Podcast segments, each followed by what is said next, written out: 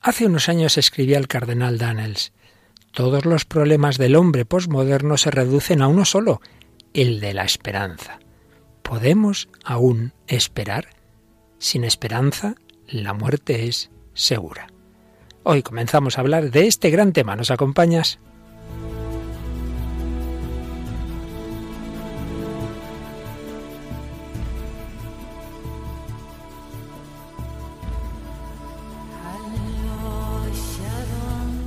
El hombre de hoy y Dios, con el padre Luis Fernando de Prada.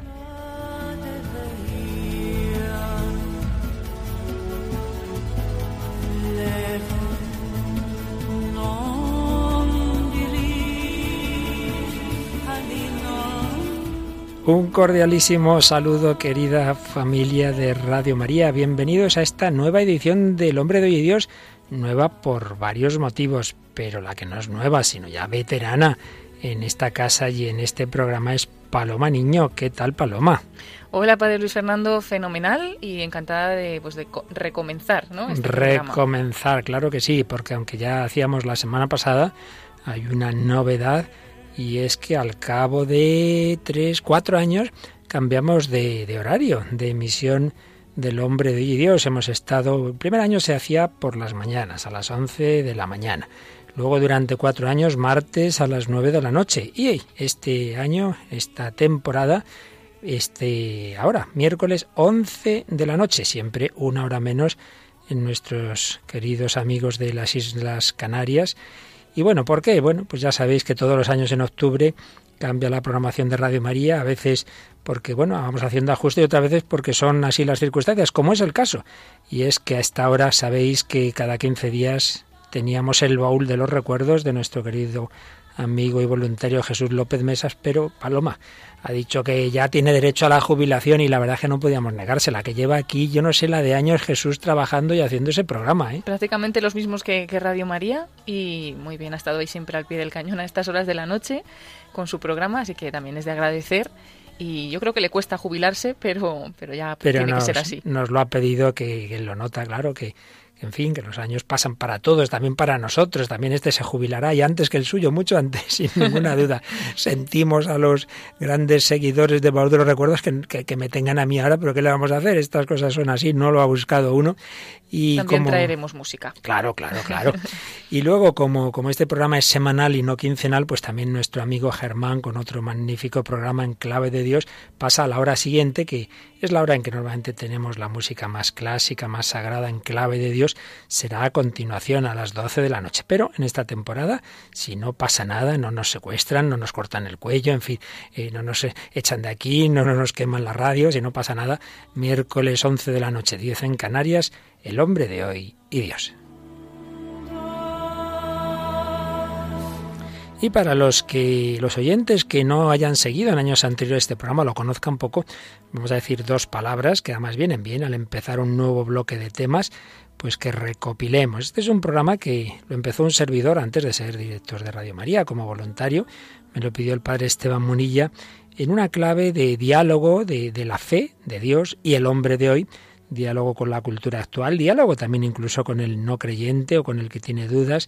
Y por ello el primer bloque que hicimos de programas se dedicaba muy especialmente, se dirigía a toda persona humana, aunque no sea creyente, porque en lo que todos coincidimos es en las preguntas, las grandes preguntas sobre el sentido de la vida, del dolor, de la muerte, grandes preguntas y deseos del corazón. Todos coincidimos también en deseo de ser felices, de, del amor, de la eternidad.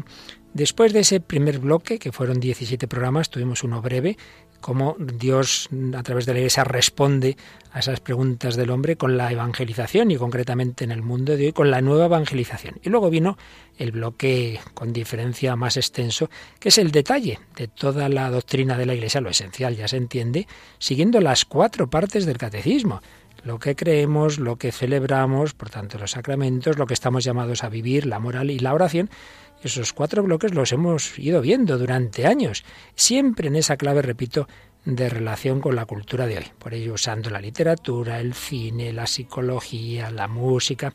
Y acabada esa, esa visión, digamos, sistemática de lo esencial de la doctrina de la Iglesia, todo ello está recopilado en varios DVDs que muchísimas personas han ido pidiendo en estos años.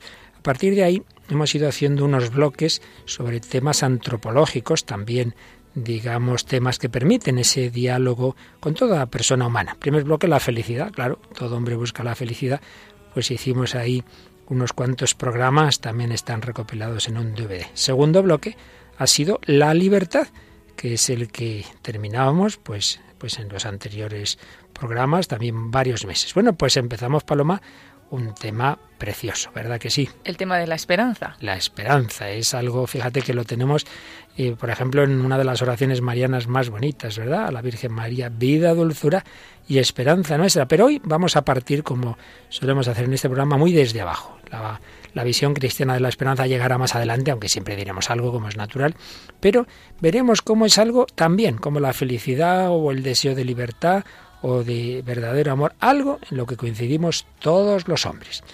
Y bueno, hoy estamos haciendo la introducción más larga de lo habitual porque, repito, empieza un nuevo bloque, un nuevo horario y también vamos a hacer lo que nos gusta en este primer momento de saludo, que es saludar, saludar también a los que se comunican con nosotros a través de correo electrónico, a través del Facebook y concretamente la semana pasada hacíamos una entrevista muy interesante, muchos la han pedido a Marta Solano y en el Facebook ha habido ya comentarios, ¿verdad? Sí, pusimos una publicación acerca de ese programa con las fotos también de cuando Marta Solano estuvo en el estudio y seleccionamos dos comentarios, uno de Carmen Díaz que dice, me ha encantado el testimonio de Marta, es un gran ejemplo para muchos en estos tiempos, de verdad, muchas gracias. Y luego tenemos el comentario de Bolívar Vadillo que dice, escuché el testimonio y me pareció algo en lo que me identifico, por lo que me ayudó mucho escucharlo. Solo Dios basta, todos estamos en sus manos y con la ayuda de la Virgen, gracias por vuestro programa, sois parte de mi conversión. Bendiciones. Bueno, eso último es bien bonito, ¿eh? Que un programa de la radio sea parte de la conversión de una persona, pues eso es lo que más nos alegra. Pues ojalá también este curso, también en esta temporada, este programa siga ayudando a llevar especialmente esperanza. Radio María, la fuerza de la esperanza para el hombre de hoy que busca a Dios.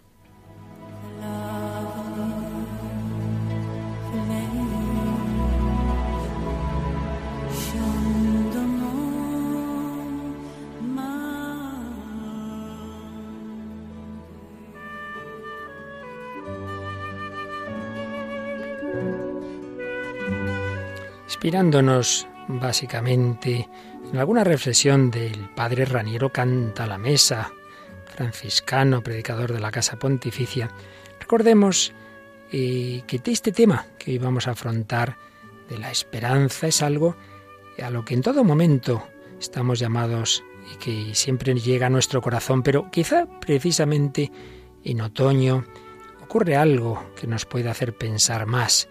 Tenemos ese espectáculo anual de las hojas que caen de los árboles.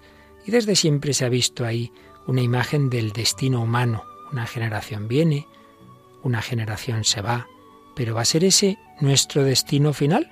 Más mísero que el de los árboles, porque el árbol, después de ese deshoje, en primavera vuelve a florecer. El hombre, en cambio, una vez que ha caído en tierra, ya no ve la luz, al menos no la luz de este mundo. Por tanto, todas nuestras esperanzas van a acabar ahí, van a acabar en la tierra. Cuando una mujer está embarazada se dice que espera, está de buena esperanza, espera un niño. Los despachos de personas importantes, de las consultas, de los médicos, tienen sala de espera. Nos impacientamos cuando estamos obligados a esperar una visita, pero ay si dejáramos de esperar algo. En realidad, la vida misma es una sala de espera. Y una persona que ya no espera nada de la vida está muerta. La vida es espera, pero también podríamos decir lo contrario. La espera es vida. En efecto, si no esperamos nada, es que la vida se nos está muriendo. Si Calderón de la Barca pudo escribir aquel drama, La vida es sueño, podríamos decir también, la vida es espera. O mejor todavía que espera, esperanza. Espera es algo más pasivo, más estático. Bueno, está aquí en la sala de espera, a ver cuándo. Esperanza incluye un deseo del corazón, una parte como más activa. Desde el punto de vista cristiano, por supuesto, la esperanza es fundamental, es una virtud teologal y toda la historia humana tiene esa marca de la esperanza. Se esperaba la venida de Cristo y ahora esperamos su segunda venida, su retorno glorioso al final de los tiempos. ¿Qué diferencia esta esperanza del creyente de cualquier otra espera? Por ejemplo, todo ese teatro sin Dios del siglo XX, del siglo XXI, lo podemos ver representado en Esperando a Godot, de Samuel Beckett. Ahí se espera a un misterioso personaje, Godot. Hay quien dice que quién sabe si a pesar de ese ateísmo de su autor, Godot no tendría que ver con la palabra God en inglés, Dios. Bueno, lo cierto y verdad es que en la obra se está esperando a ver si viene Godot, pero, pero no hay ninguna certeza de que llegue. Debía acudir por la mañana, pero envía a decir que irá por la tarde. Luego dice que no, que no puede ir, que lo hará con seguridad por la noche y por la noche que tal vez irá la mañana siguiente. Y los dos pobrecillos protagonistas de la obra, condenados a esperarle, hay un momento en que ya están desesperados y dicen, nos ahorcaremos mañana. Responde su compañero, ¿y si viene? Si viene, nos habremos salvado. La esperanza, el deseo de la esperanza de que alguien nos saque de nuestras situaciones de muerte. La espera, la esperanza. Esto tiene que ver con otro tema muy humano, el camino, la peregrinación. Vamos de camino, vamos hacia algún sitio. El Hijo de Dios, al hacerse hombre, caminó. El Evangelio de Lucas se dice que es el Evangelio del camino, va hacia Jerusalén, Jerusalén a morir y a resucitar y ascender al cielo, claro, el destino final es el cielo. Y ya resucitado, Jesús va a caminar con unos hombres que habían perdido la esperanza, los que llamamos los discípulos de Maús, que dirán, sin saber que era Jesús, ese peregrino que iba con ellos, nosotros esperábamos, esperábamos que Jesús nos liberaría, pero, pero murió y hace ya tres días de todo esto, habían perdido la esperanza y Jesús se la devolvió. También hoy muchos hombres caminan sin sentido ni esperanza por la vida. Hay una rima de Becker que dice así, hoy como ayer, mañana como hoy, y siempre igual, un cielo gris, un horizonte eterno, y andar, y andar. Pero otros, en cambio, buscan el sentido de la vida en caminos como el camino de Santiago, y vamos a hablar de él. Y el Señor se hace su camino, yo soy el camino, la verdad y la vida, y les da esperanza, como se la dio a los de Maus. ¿Caminamos nosotros por la vida con sentido y esperanza? Vamos a pensarlo hoy.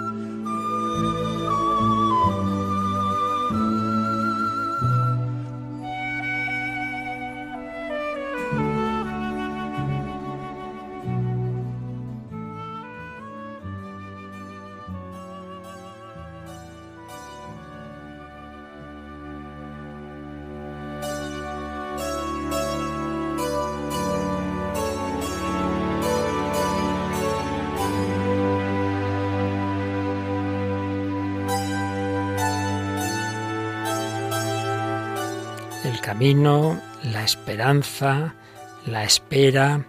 Partimos de estas verdades o realidades o experiencias de todo ser humano, como recordaba en la introducción, este programa siempre quiere partir del corazón humano, de lo que es común a todos los hombres. Todos los hombres esperamos. Cuando un niño nace es un saco de esperanzas, todo lo tiene por delante. Lo malo es que muchas veces se van perdiendo esperanzas y llega un momento, por desgracia, cada vez antes en el mundo de hoy, cada vez más joven, una persona dice, yo ya no tengo nada que esperar, ya he vivido todo lo que podría, ya que me queda. Es triste. Nosotros sabemos que no es así, que nos espera lo mejor, pero muchas personas no lo saben. Pero en fin, no nos anticipemos, no corramos, ya hablaremos de la esperanza cristiana y vamos a ver que la esperanza es una realidad humana y por ello presente en todas las lenguas. Tenemos aquí algunas de las acepciones en la lengua castellana eh, de la espera, de la esperanza, del esperar. Vamos a ver Paloma, por ejemplo, en el diccionario del uso del español de María Moliner. Bueno, claro, cuando leemos espera, pues la respuesta es fácil, ¿verdad? Es fácil, acción de esperar. Bueno, pues entonces vamos a ver qué es eso de, de, esperar y entonces nos dice que es un verbo que puede ser transitivo o intransitivo.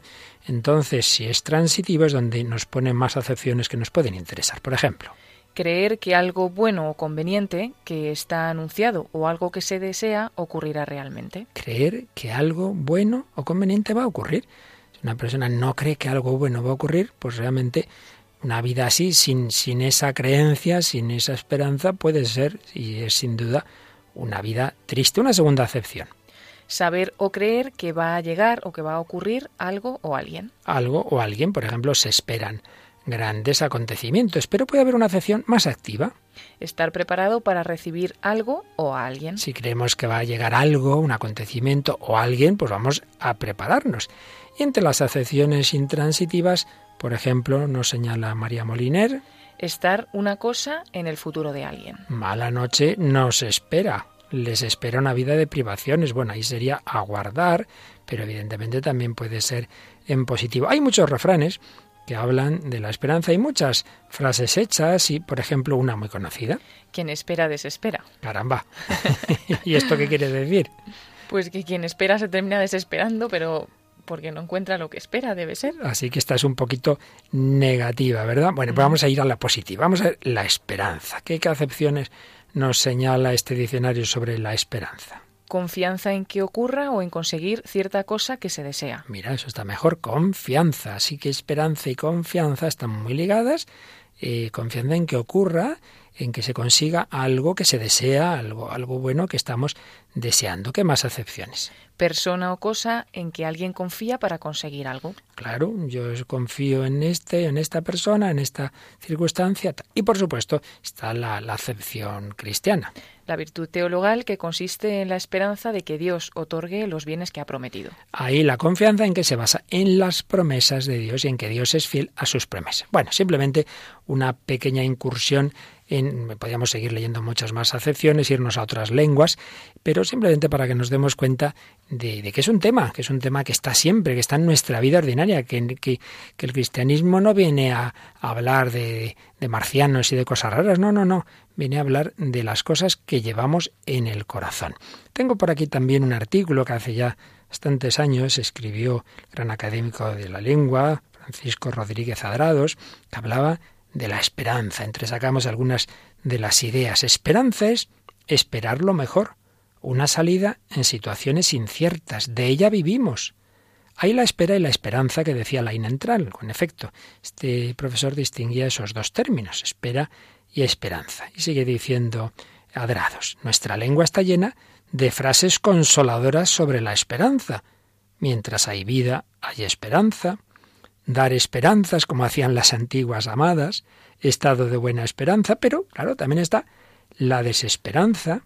Esa desesperanza tiene que ver con la ilusión fallida y señalaba este gran conocedor del mundo clásico que ahí tenemos la opinión desmentida por los hechos, la doxa de los griegos, la maya de la cultura india, algo opuesto a la verdad y el ser. Frente a ello están las religiones, las ciencias, las filosofías, y es que la vida del hombre es presente, pero ese presente es un presente menesteroso, una arista sutil entre el pasado y el futuro. Ya ayudan al presente, ya lo ensombrecen ese pasado y ese futuro.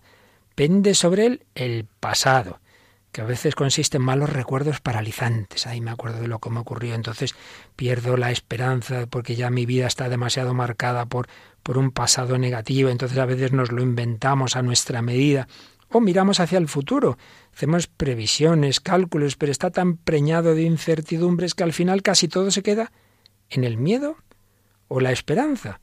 Y aquí venía una solución, bueno, una falsa solución, pienso yo, eh, a este tema que era la de los estoicos, la filosofía estoica, que decían, tenían como lema ni esperanza ni miedo, claro, así uno no se desanima, no se desilusiona, porque como no ha esperado nada, así pues vaya solución. Para no sufrir, pues no amar, no, no, no, esperar, eso, eso es, pues sí, el, no dolor de una piedra, pero, pero claro, pues no eres ser humano. Ese lema no es humano. Sin esa espera, sin esa esperanza de la felicidad, no se puede vivir. Señalaba también Adrados algunas raíces etimológicas, el pis, la esperanza griega, que tiene que ver con la raíz que aún está en voluntad, espes, la esperanza latina y nuestra, que tiene que ver con soplar, alentar, vivimos, alentamos, anhelamos, luego esperamos. La esperanza. Seguiremos leyendo algunos aspectos, algunas ideas de este artículo de Francisco Rodríguez Rados, pero si te parece, Paloma, para no seguir yo aquí hablando tanto, que se desesperen nuestros oyentes, vamos a irnos a la música. Y es que lo que está en la lengua, lo que está en el refranero, eh, lo que está en la cultura clásica, está también, como no puede ser de otra forma, en la música moderna. Y decíamos que la esperanza, la espera, tiene que ver también con el camino. Uno se mueve si espera llegar a algún sitio, si vale la pena ir hacia algún lado. Hay caminos sin sentido, hay caminos rutinarios, pero hay caminos que buscan llegar a algún lugar, como hoy vamos a hablar del Camino de Santiago. Pero antes de ello nos traes una canción que precisamente se llama Caminar. Justo, es la canción Caminar de Dani Martín.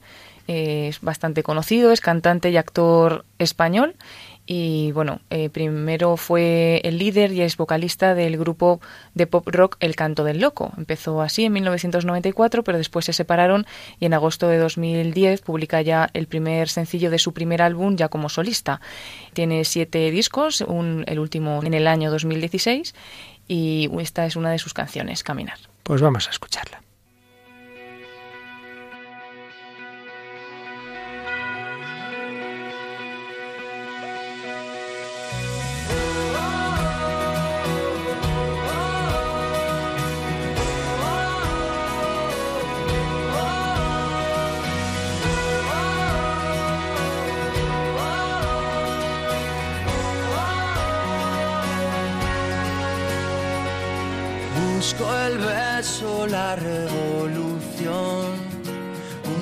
Mensaje que hable más de amor, las caricias para el corazón de esta tierra que alguien lo rompió.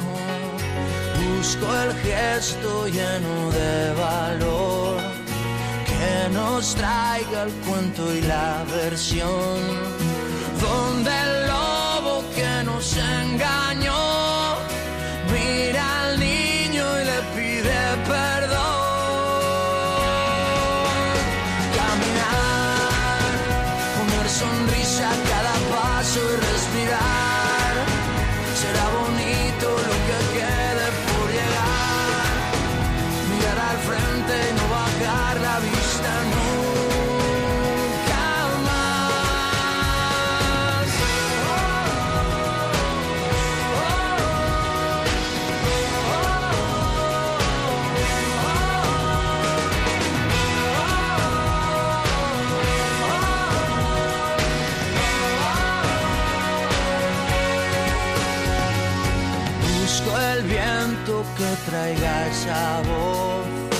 que se lleve al pésimo escritor.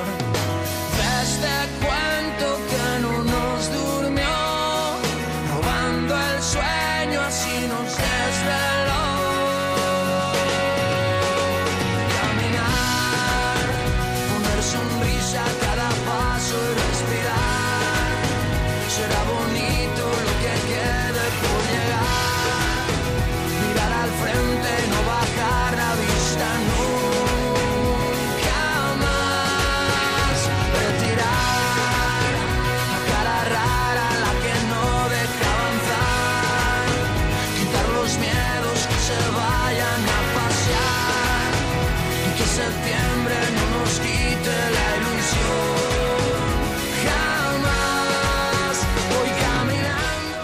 pues algunas frases que podemos destacar de esta canción. Por ejemplo, eh, cuando dice caminar, poner sonrisa a cada paso y respirar, será bonito lo que quede por llegar, mirar al frente y no bajar la vista nunca más. Aquí vemos la relación entre el camino y la esperanza. Será bonito lo que quede por llegar. Voy caminando, me queda lo mejor, está por delante. Espero, por tanto, mirar al frente, no bajar la vista nunca más. Respirar, caminar. También dice retirar la cara rara, la que no deja avanzar, quitar los miedos y que septiembre, que cualquier cosa que sea un obstáculo no nos quite la ilusión jamás. O sea, no perder nunca la esperanza de lo que estamos hablando. Quitar los miedos, confiar. Claro, uno confía si sabe que hay alguien, alguien en que apoyar su vida. Confiar, quitar los miedos, caminar. que septiembre no nos quite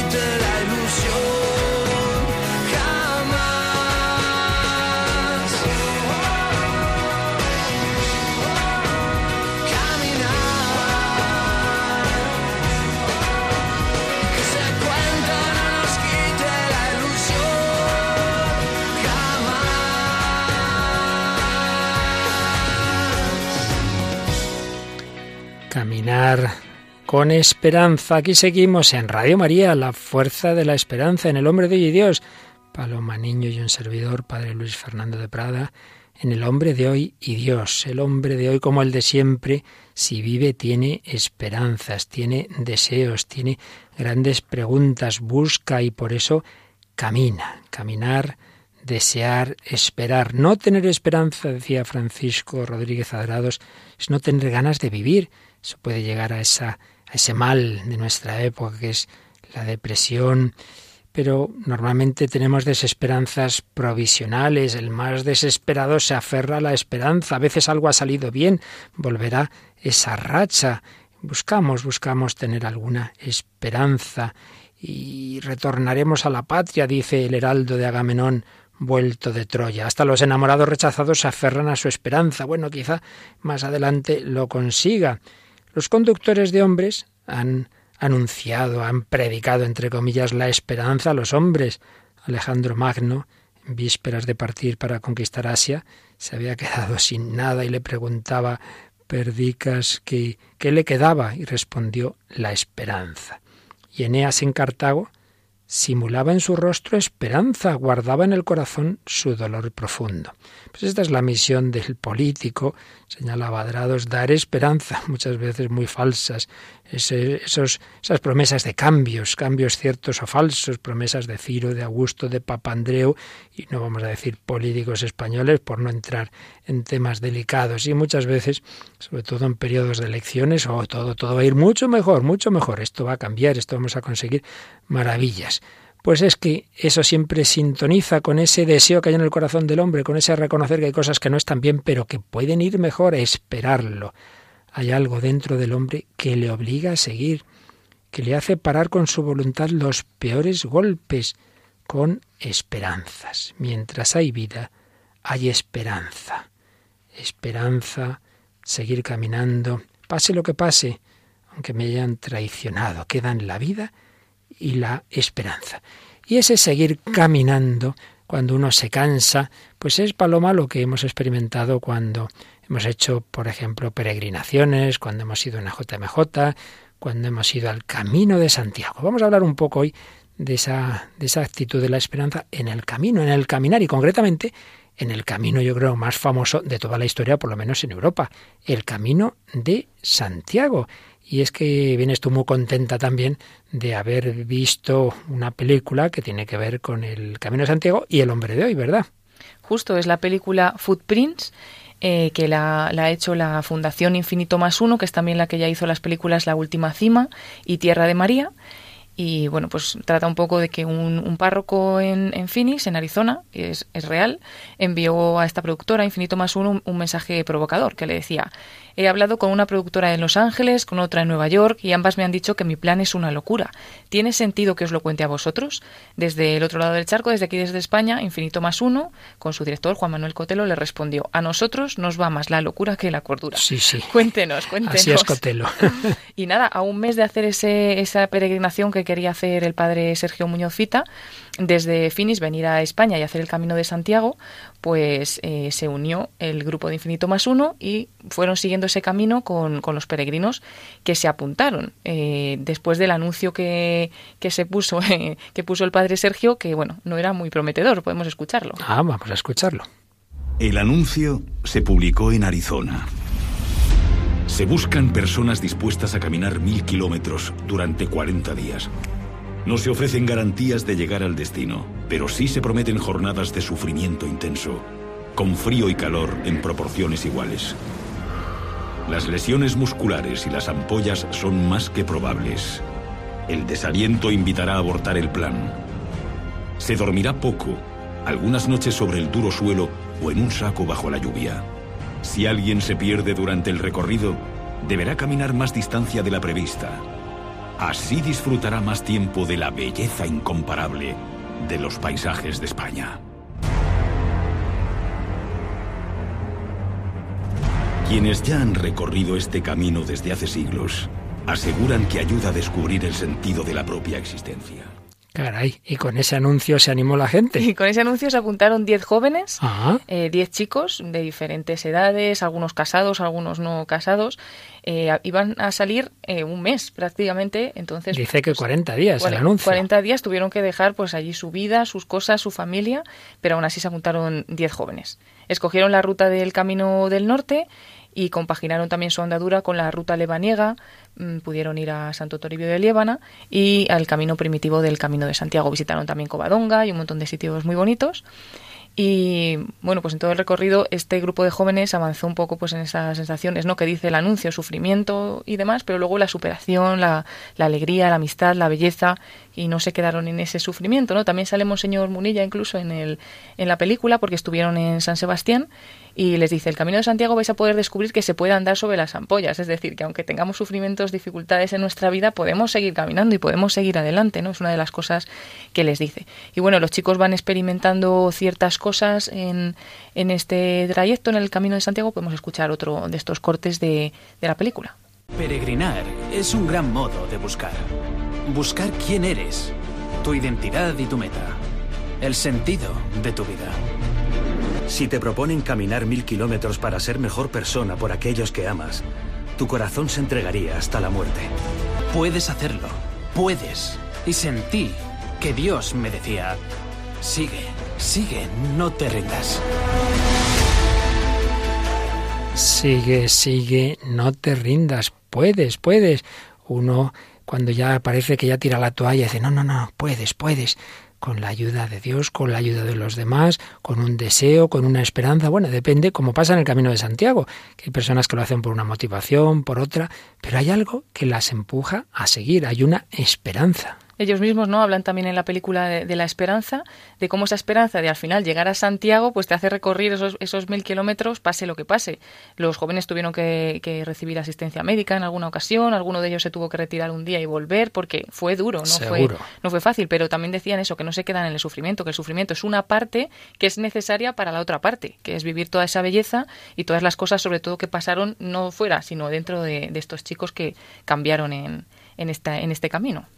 Y creo que precisamente en otro programa de Radio María eh, tu- tuvieron, que lo hemos recuperado, me lo has traído aquí, testimonio de uno de esos jóvenes que hizo ese, ese camino de Santiago, ¿no? Eso es, el, uno de ellos, Héctor, y bueno, pues contaba cómo a él le afectó este camino, le, le- bueno, le, le llevó hasta incluso a cambiar de vida y como lo cuenta, pues tiempo después. Pues vamos a escuchar. y al final pues cambió mi vida y lo digo porque yo de día a día pues digo no necesito cosas de estas pero el camino me enseñó a ser tan humilde o sea haz de cuenta que me tumbó me, me, me caí varias veces y me tumbó el camino me dijo hey no necesitas esto y a medio camino 4 de julio que cambió mi vida y me imagino que cambió la vida de los otros peregrinos porque fue el día que llegamos a conocer la cruz de Cristo, o sea, un pedacito de la cruz donde fue crucificado, ahí en Santo Toribio de Líbana, y fue una experiencia hermosa que yo caí de rodillas, vi la cruz y cuando me dijeron que me pues, la podía tocar, empecé a llorar.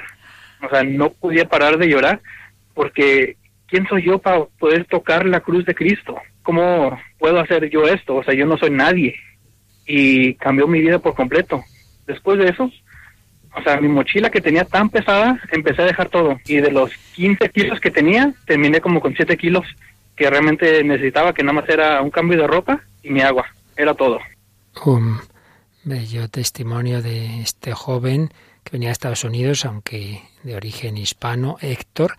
Y fíjate, he pensado, según le oía Paloma, pues en Jesús en el camino del Via Crucis, llevando esa cruz, eh, una de cuyas reliquias pudo tocar en Santo Toribio de Líbana, llevando esa cruz, parecía que no se podía levantar, se levantaba una y otra vez, tenía, tenía que llegar al Calvario y en último término, por supuesto, al cielo. El Señor se levantaba y nos ayuda a levantarnos. Y este joven, cuando toca esa cruz que llevaba Jesús, le cambia la vida, se enternece su corazón y se acerca al Señor.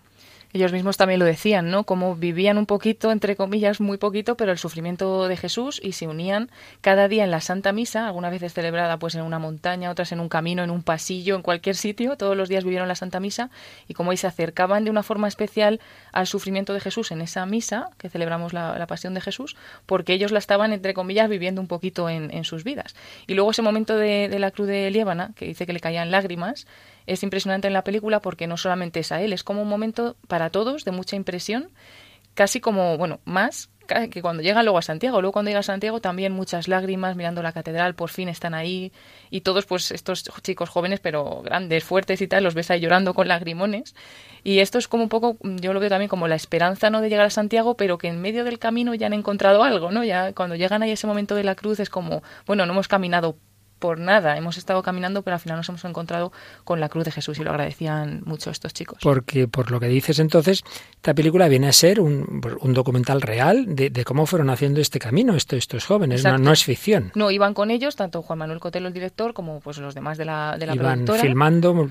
Y van grabando todo, y de todo eso pues han ido Se ha hecho una selección. y han sacado un poco la trayectoria de todos los paisajes de España por los que van pasando, todo el recorrido y demás, pero sobre todo de cómo ellos van cambiando al principio algunos hablan poco, luego ya parece que van hablando más, te van contando, luego algunos se les ve totalmente transformados diciendo, yo es que quiero ya volver, pero no porque me quiera ir, sino porque quiero volver para hablarles a todos de Jesús, porque todo el mundo tiene que creer en Dios, porque, no sé, como que sufren una transformación fuerte, que también dicen que es provocada porque pasan muchos ratos de silencio, mm. de, sufrimiento y también de silencio, de, de, pensar, de interiorizar, entrar dentro de ellos mismos. Son dos, dos factores que ayudan, sin ninguna duda, ¿no? encontrar el sentido de la vida. Por supuesto, el silencio, nuestra, nuestro mundo de hoy con tantos ruidos de un tipo, de otro, dificulta, dificulta el pararnos a pensar. Vivimos en lo superficial, vivimos en el ruido, no nos paramos. Por eso, experiencias de, ir caminando en silencio siempre, siempre, siempre ayudan.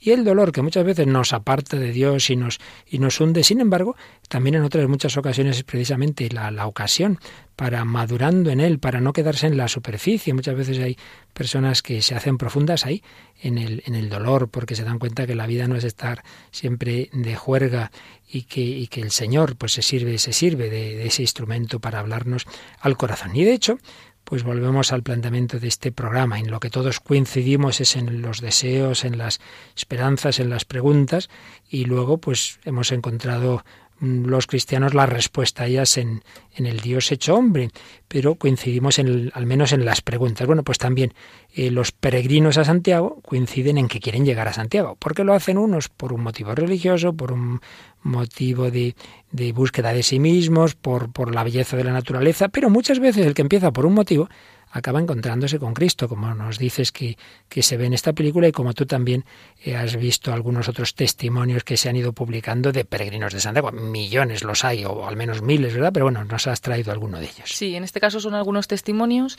que nos cuenta eh, Conchita Bernárdez, que es una, una señora que desde hace 23 años acompaña a peregrinos por el Camino de Santiago. Entonces ha encontrado muchas cosas. Dice que, se, que el camino se convierte eh, realmente en un camino de encuentro con Dios y que el peregrinar es una revolución interior y que es también el Camino de Santiago un lugar privilegiado para experimentar la misericordia de Dios. Por ejemplo, eh, nos cuenta el caso de Andrea. Dice, Andrea provenía de un país de Centro Europa, tendría unos 18 años, y venía haciendo el camino con su hermano. Durante la celebración de la Misa del Peregrino, una vez ya en Santiago, vio con total claridad que había ido a Santiago para abrazar la fe católica desde el protestantismo, era protestante. Habló con el sacerdote y de esa conversación pues salió feliz y decidida a contactar con gente católica de su ciudad para poder hacer allí la, la profesión de fe. Ese es uno de los casos que nos cuenta. Luego también, por ejemplo, el de María Eugenia. Dice que hizo el camino con ella, junto a otras personas también, cuando María Eugenia tenía 16 años. Apenas tenía formación religiosa en la tercera etapa ya del camino disponían más tiempo por la tarde y aprovechaban para limpiar la capilla de una aldea. Entonces, eh, Conchita dice que le dio una rosa del jardín y le dijo que se la pusiera al Cristo, porque hay una talla muy bonita del crucificado. Y en ese momento, esta chica, esta joven, experimentó su mirada, la mirada de Jesús, llena de ternura, y se emocionó al sentirse hija de Dios. Se confesó y ahí pues empezó a recorrer el camino de la fe cristiana. El camino también nos dice Conchita que es testigo de muchas obras de misericordia. Por ejemplo, nos habla de Pacita, que es una alberguera, está al cargo de uno de los albergues del Camino de Santiago, y dice que se, vuelve, se vuelca en atenciones y detalles eh, con todos. y cuenta que un día de mucha lluvia y frío tenía en su albergue unos 40 peregrinos. Entre ellos estaba una mujer francesa que le acompañó por leña para poder encender la chimenea. Hablando un poco, eh, después tenía misa en la, en la, aldea, pues le invitó a asistir a misa con todo el resto de, del grupo. Y al terminar la misa, esta mujer, esta mujer francesa, pues se detuvo a contemplar la imagen de Cristo y le dijo a Pacita, a la encargada del albergue, ¿sabes, Pacita? Tú hoy has sido Cristo en mi camino. Bueno, pues como eh, así nos cuenta Conchita, no solo todos los testimonios de las conversiones o encuentros con Dios que puede haber dentro de este camino, sino también las posibilidades de que este camino se convierta como en un camino de misericordia, de poder ayudar al otro, de poder acompañar al otro, y que muchas veces la misma gente que vive por allí, por aquellas zonas, pues se convierten en personas que van ayudando al que camina sí, sí, a acercarse no solo la, al albergue o, al, o, a la ciudad, al pueblo donde van, sino a, a Jesús. Yo recuerdo hace ya bastantes años, en el 89, con 2.000 jóvenes de la diócesis de Toledo hicimos parte de este camino, pero además es que íbamos dirigiéndonos a lo que fue la JMJ de ese año 89 en agosto en, en el Monte del Gozo. Y bueno, también las ampollas, también en momentos de pasarlo mal, pero es inolvidable, como todo peregrino de Santiago que ha hecho ese camino, cuando llegas al Monte del Gozo, bueno, al, al, al lugar sí, desde donde ves la, la, Catedral de Santiago, ¿verdad? Dos mil jóvenes allí arrodillados y luego de pie cantando, brincando. Lo has pasado mal y quizá cuanto peor lo has pasado, más alegría hay en ese momento, ¿verdad? Los que sembraban con lágrimas cosechan entre cantares. En la vida lo que hemos deseado mucho, lo que hemos luchado mucho, ese opositor que ha estado cinco años encerrado y lo consigue, bueno, mucho más alegra que el que ha estado una semana, ¿no te parece? Al final sí, lo que te cuesta más trabajo es lo que merece más la pena también. Por eso el camino nos enseña, nos enseña a caminar por la vida, a buscar el sentido, a buscar lo que ahí va a llenarnos para siempre. Por acabar de resumir este artículo de Francisco Rodríguez Adrados, nos hablaba de que quizá a un hombre le han traicionado aquellos a los que tenía por hijos, quizá se han alejado de él mujeres a las que quería, o quizá ideas que seguía se marchitan en un ambiente miserable, o quizá la política que ve y sufre en este país le desazona. El mundo no es como quisiéramos. ¿Qué hacer? Quedan la vida y la esperanza, esos sinónimos queda el perseguir lo que a pesar de todo queda. Queda la divina, celeste esperanza. Tras la tempestad que arruina la esperanza, dice Solón, el viento de la primavera de nuevo muestra a la vista un tiempo sereno y brilla un sol ardiente, hermoso, sobre los fértiles campos y ya no se ve ninguna nube. Después de las peores tormentas vuelve la luz. O así es nuestra esperanza. Y en todo caso la esperanza es un recurso noble para seguir viviendo. A veces hay que obrar como si simplemente en ella se creyera. La Odisea es el poema de la esperanza. El héroe llega a Ítaca, triunfa así su esperanza pasando por encima no sólo de las olas y los monstruos, también de la esperanza de las ninfas que le aman y quieren retenerle. Pero él y ellas se comprenden y se ayudan, aunque sus vidas y sus anhelos sean opuestos. Fue más lejos el poeta Cavafis. Cuando emprendas el viaje a Ítaca, procura que sea largo, dice. Y habla de la alegría de los puertos descubiertos y de los corales y ébanos que harán rico al navegante cuando llegue ya viejo. Rico en sabiduría. Ítaca, la esperanza te dio el hermoso viaje. La esperanza está presente en la historia de la humanidad, está presente en la literatura, está presente en la música, está presente en el día a día. En su momento, cuando dedicamos varios programas a la felicidad humana, nos fijamos bastante en un gran libro que escribió el fallecido filósofo español Julián Marías, La felicidad humana. Y él relacionaba mucho la felicidad con la esperanza. Y señalaba cómo cada día tenemos que vivirlo pues de una manera digamos individual, dándonos cuenta de que cada día tiene una entrada, tiene una salida, toda situación tiene un desenlace, no cayendo en la rutina. Vivir es estar haciendo algo constantemente, no es simplemente estar ni hacer, sino estar haciendo. Ahí está en el elemento dinámico de hacer y el relativamente estable que va en el verbo estar. La vida tiene un horizonte con diversos planos que excluye lo estático. Las cosas duran, pero con duración limitada, y siempre están a punto de salir a otra situación. Por eso toda situación es inestable y lleva a otra. Ahora bien, el tiempo vital tiene articulación, es una continuidad discontinua, no es amorfo. Claro, esto es evidente porque para empezar tenemos la alternancia del día y la noche, la vigilia y el sueño. Cada día tiene su personalidad, es una situación que termina y desemboca en otra. Cada día tiene su afán. Sin embargo, señalaba Julián Marías como la vida actual tiende a borrar esto, tiende a que desaparezca esa articulación porque no se le pide nada especial a cada día, no le pide nada propio, rara vez se hace el balance del día, es un gran error. Debemos, al ir a dormir, hacer una especie de balance del día, un juicio del día. Bueno, lo que en términos cristianos espirituales sería el examen de conciencia, pues puede tener una versión más común a todos los hombres de preguntarse qué ha sido este día, en qué medida se ha cumplido lo que me prometía o lo que yo me proponía por la mañana. Hay que tener cuidado de no caer en esa rutina, porque ahí está un enemigo de nuestra época, el aburrimiento, el tedio, y eso tiene que ver también con una creciente necesidad de placeres. Si la vida de por sí no es interesante, si no espero nada de ella, bueno, vamos a pasarla lo mejor posible divirtiéndonos y un placer y otro placer. De esto también hablamos mucho, de la diferencia entre la auténtica felicidad y el hedonismo. Pues sí, no es que sea algo malo en sí mismo el placer, las fiestas, no, pero en otros tiempos eh, digamos, el, el, tono habitual de la vida tenía su sentido y luego llegaban los momentos de fiesta pero no como algo compulsivo, que estoy aquí de lunes a viernes aguantando como pueda, pero luego, venga, el fin de semana a, divertirme. Pues es porque hay días que quedan vacíos y los placeres intentan llenarlos. Frente a esto, tenemos que ir descubriendo el sentido de cada etapa de la vida, el sentido de cada día. Por eso decía Julián Marías que la fórmula adecuada de la felicidad podríamos plantearla así, estar siendo feliz ir a ser feliz. Por tanto, con un ingrediente muy importante, la esperanza. Lo mejor está por llegar.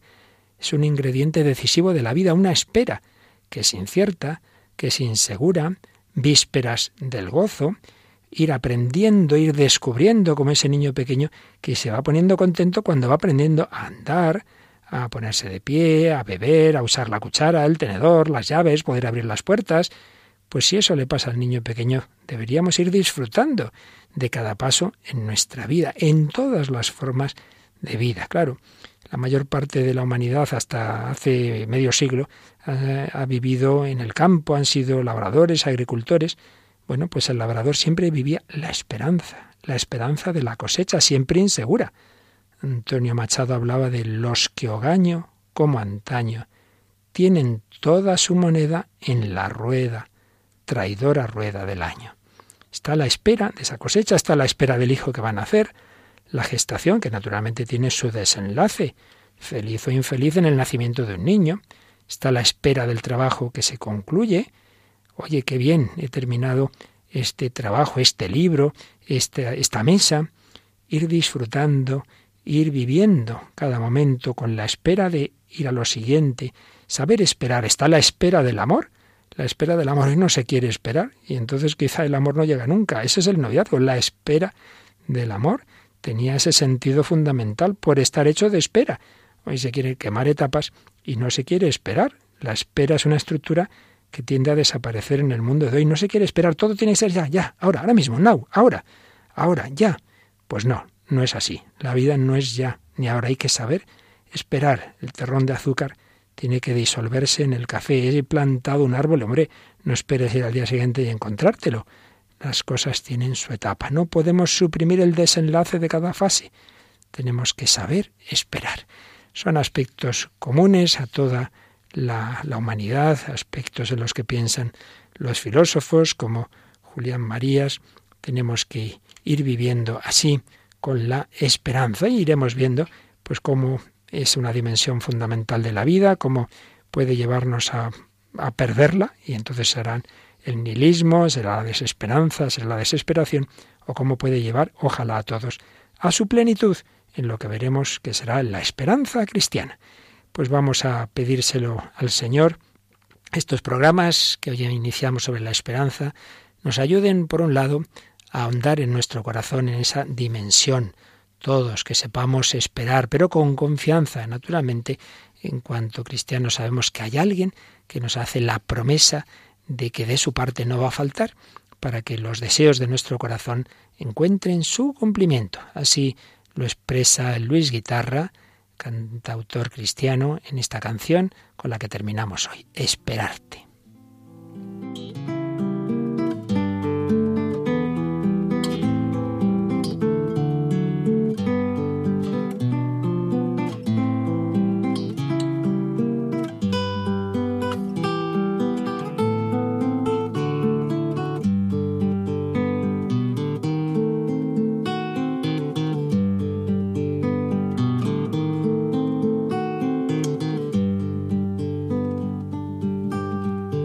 Si mañana llegará a mi ventana algún rayo de sol.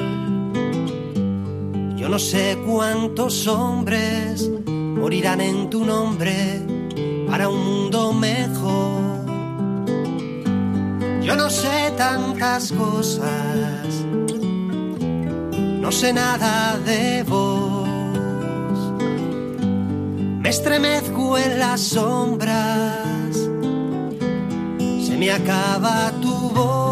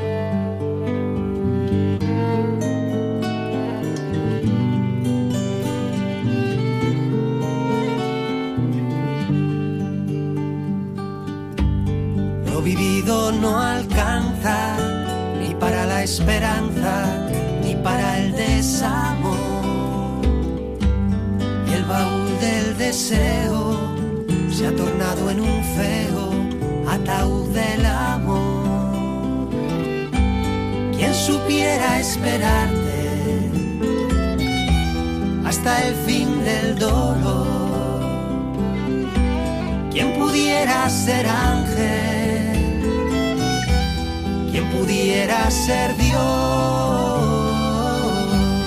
Yo no sé tantas cosas, no sé nada de vos.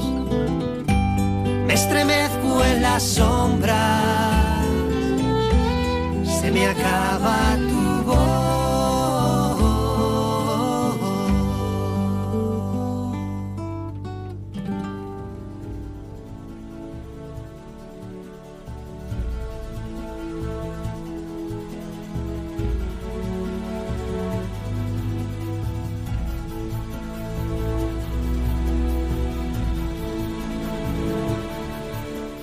Esperarte ha sido esta última canción con la que termina nuestro programa de hoy, Esperarte de Luis Guitarra, un primer programa dedicado a la esperanza en la radio de la esperanza, en Radio María, en la radio de aquella a la que llamamos vida, dulzura y esperanza nuestra. Y antes de irse a dormir es muy bueno rezar esa salve, ¿verdad, Paloma, a todo el mundo? Eso es. y también, pues nada, con María seguiremos caminando en los próximos programas seguiremos este itinerario por el camino de la esperanza, después del camino de la libertad, el de la felicidad, el de la respuesta a todos nuestros deseos. Naturalmente, todo está relacionado, todo tiene que ver. En todo, en el fondo, pues viene a decírsenos el mismo mensaje. El hombre está hecho para el infinito, para el amor, para la felicidad. Lo esperamos, lo deseamos. Todos los hombres, los que conocen a Cristo y los que no, eh, partimos de esa misma situación.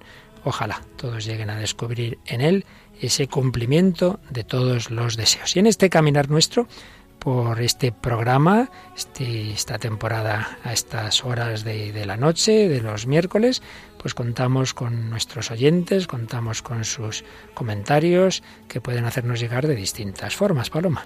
Por una parte, al correo electrónico el hombre de hoy y Dios arroba y luego también a través del Facebook. Normalmente ponemos una publicación de cada programa y ahí pueden hacer también sus comentarios. Para encontrarlo, pues se puede buscar en el buscador de Facebook El hombre de hoy y Dios o entrar directamente en www.facebook.com barra El hombre de hoy y Dios. Y aquellos que que no han oído programas anteriores o quieren volverlos a escuchar, bueno, tienen muchas formas. Eh, quizá lo más práctico, si uno quiere oír muchos, es pedir los DVDs donde se han ido recopilando los muchísimos, porque el de hoy es el 209 que ya son muchos años de programa semanal. Podéis solicitar esos, esos DVDs al número de teléfono que aquí ya no sabemos de memoria, ¿verdad, Paloma? Sí, al 902-500-518. También entrando en la página web www.radiomaria.es hay un apartado de pedidos de programas. Pero también el que solo quiera oír un programa en particular y se maneje con Internet puede hacerlo de una manera más sencilla a través de la propia página web. Entrando en www.radiomaria.es se encuentra fácilmente la parte del podcast y pinchando ahí pues se puede acceder a cualquier programa de Radio María, buscaríamos El Hombre de Hoy Dios y están todos los programas subidos. Por ejemplo, el, el que hace una semana dedicamos de síntesis a la libertad o el que hace dos dedicamos, que antes por cierto lo hemos dicho mal, el de Marta Solano fue hace 15 días, no hace una semana, a mí ya se me va la cabeza de, de los programas que hacemos, pues el que dedicamos a esa entrevista, a esta mujer también peregrina de la verdad, de la felicidad, como todos vosotros, queridos oyentes. Paloma Niño, muchas gracias como siempre por tu colaboración y a dormir, que ya va siendo hora de irse a casita a descansar. Eso es, gracias al Padre Luis Fernando, a los oyentes y buenas noches. Y a todos vosotros lo mismo, con los mejores deseos y bajo la mirada de María, vida, dulzura y esperanza nuestra.